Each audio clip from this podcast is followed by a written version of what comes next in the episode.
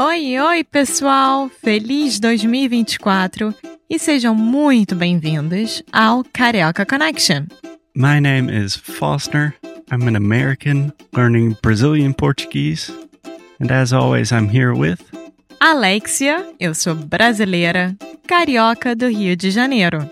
Each week, we bring you a new conversation full of real life Brazilian Portuguese that you will never find in the textbooks. And if you want to learn more about what we do, visit our website at karaokeconnection.com. Okay, let's get on with the show.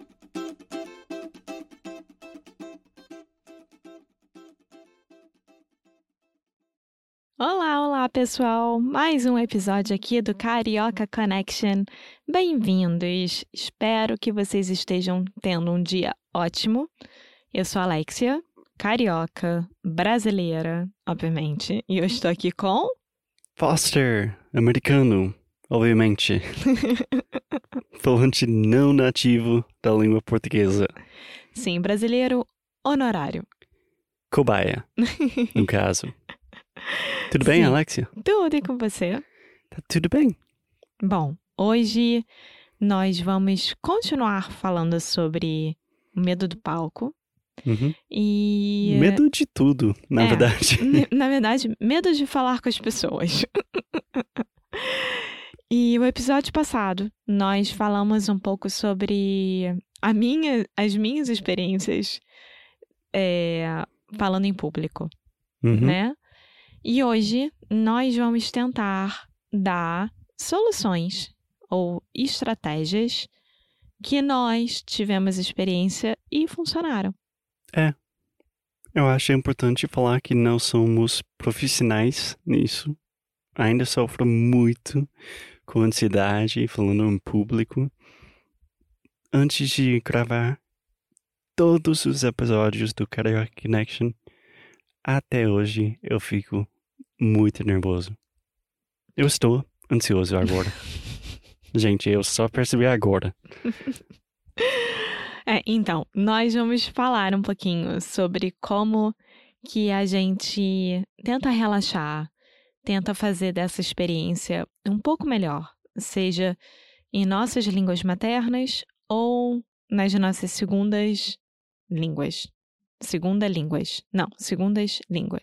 Não sei. Volto com vocês para falar sobre isso em um outro episódio. Línguas estrangeiras Sim. seria, né? Bom, Alexia, eu posso começar? Sim? Uma coisa pra mim, pelo menos quando eu estou falando numa língua que não é minha língua materna, quer dizer quando eu estou falando em espanhol ou português, Ou uma tentativa de francês. é, isso não vai acontecer não. Eu gosto de preparar um pouco mentalmente antes de falar. Por exemplo, se eu sei que eu tenho uma entrevista ou uma conversa com alguém em português, normalmente eu tento pelo menos escutar algo em português. Pode ser um podcast, pode ser uma música. Eu faço isso muito. Tipo, eu escuto música brasileira, eu canto um pouco, só para esquentar minha boca e meu corpo para ficar um pouco mais relaxado. Sim. Faz sentido isso? Sim, faz super sentido. Sabe do que eu tava lembrando? Quando eu tive que ler durante o casamento do seu irmão. Não sei como é que eu subi, desci, não faço ideia. Então, sim, gente, eu acho que tudo que a gente puder usar a nosso favor para passar por esses momentos vale a pena. E a gente estava até falando sobre isso, sobre estar super bem preparado ou não estar muito bem preparado, né? Então, eu acho que dependendo da situação, ou você realmente tem que estar super bem preparado porque você vai fazer uma entrevista de emprego, ou porque você vai apresentar uma coisa super importante no trabalho, ou coisa parecida. Mas eu também acho que você se preparar ao ponto de ficar robótico Uhum. não é bom. Porque você também perde a naturalidade da situação. Sim, eu concordo. Eu concordo. Eu acho que depende muito da situação e da sua personalidade. Por exemplo, se eu preciso falar em público, mas é sobre um assunto que eu sei mandar bem, eu sei que eu posso falar sobre. O que, que foi? Me dá bem? Eu falei mandar bem. Ah, tá. Eu entendi me dar bem, por isso que eu fiquei te olhando. Ah, mas eu posso falar, eu sei mandar bem, Pode, eu acho que eu falaria que eu domino muito bem. que eu domino muito Sim. bem. Por exemplo, eu sou professor de inglês. Se eu preciso falar sobre a fonética na língua, sobre, sobre a fonética da língua inglesa, eu posso fazer isso por horas sem pensar. Eu não preciso me preparar muito. E não vou ficar tão nervoso. Mas, por outro lado, se eu tivesse que falar sobre um assunto que não. que não. Você não tem tanto domínio, Exatamente. Que, que eu, eu não tenho muito domínio É. sobre. eu. Eu vou precisar de, de muito mais preparação. Sim, sim. Mas eu acho que existem coisas além da preparação que você pode fazer, né? Então, a gente estava até assistindo o Ted Lasso. Ted Lasso, que é uma série no Apple TV, e na minha opinião, humilde, é a melhor série do ano. É muito bom. Eu acho muito engraçado. Sim, é muito, muito boa mesmo. A gente ama. A gente tá muito triste que terminou agora. Já aguardando a próxima temporada. Enfim, e Te- durante a série, né, eh, tem até uma cena. Você quer contar sobre a cena?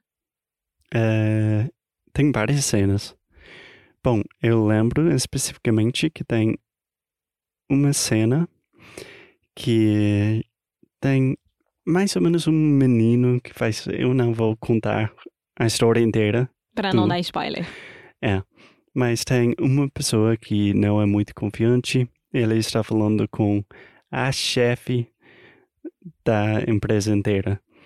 E ela deu a dica para ele para. Hum. Como é que fala isso em português? Um power pose. Uma. Eu falaria um power pose em português mesmo, mas eu, é uma. Uma pose de super-herói. Assim, sabe? Exatamente. É uma pose de poder. Exato. Uma pose de super-herói, de poder. É peito pra cima, ombros pra baixo, é, cabeça inclinada, sabe? Assim, É, de é realmente. se olhar no espelho e sentir forte. É, que você A pode ideia. ser um super-homem ou uma super-mulher. E é. isso. Mas eu gosto muito da ideia de ter uma conexão um pouco mais forte com o seu corpo, porque às vezes quando ficamos muito muito nervosos, Nervosos. nervosos, Lembra quando um ovo, dois ovos. Eu estou nervoso, nós estamos nervosos. quando ficamos ansiosos, Ansiosos. ansiosos, Sim. uh, estou ficando mais e mais ansioso. Quando ficamos mais ansiosos, normalmente a gente esquece que temos um corpo. E para mim, uma coisa que eu faço é eu, eu mexo muito com minhas mãos só para o meu sangue correr, né? Sim. E engraçado você falar isso porque eu acabei de lembrar de um professor que eu tive na faculdade que ele dava, sei lá o que, da comunicação. E ele tinha que treinar a gente o falar em público. Era uma parte disso. E eu sempre fui de gesticular muito. Eu sempre gostei de gesticular muito. É uma forma que eu me comunico. Eu melhorei muito essa parte ao longo do tempo. Eu já não gesticulo tanto quanto antigamente, mas eu lembro que as minhas apresentações em público eram os meus braços, ao invés de ser focados na, naquilo que eu tinha para falar. Então, um dia ele óbvio, ele me pediu licença para fazer isso, ele pediu minha autorização. Ele simplesmente colocou os meus braços colados com o meu corpo e colocou uma faixa. É Tipo, sério? É, Fisicamente? fisicamente. Ele me pediu autorização. eu falei, ok, vai ser um desastre. E foi. Eu não conseguia me mexer. Tipo, nada saía, porque eu precisava na minha mão pra acompanhar aquilo que eu tava falando. É. E aquilo pra mim foi uma foi um ensinamento, tipo assim, se me tira o meu corpo, eu não sou capaz de falar aquilo que eu tenho pra falar. Ainda mais eu sendo brasileira, que os brasileiros gesticulam muito, né? É verdade. Então, Nossa. É. Que pensamento profundo, Alexia. é, ele falou: "Você pode usar seu corpo, mas lembra que tem que ser metade aquilo que você tem pra falar e metade o seu corpo. Não pode estar focado em um ou em outro." Eu acho muito importante isso. Mais uma dica do, da série Ted Lasso. E é uma dica que eu gosto pessoalmente. É começar qualquer situação. Pode ser falando em público, uma apresentação.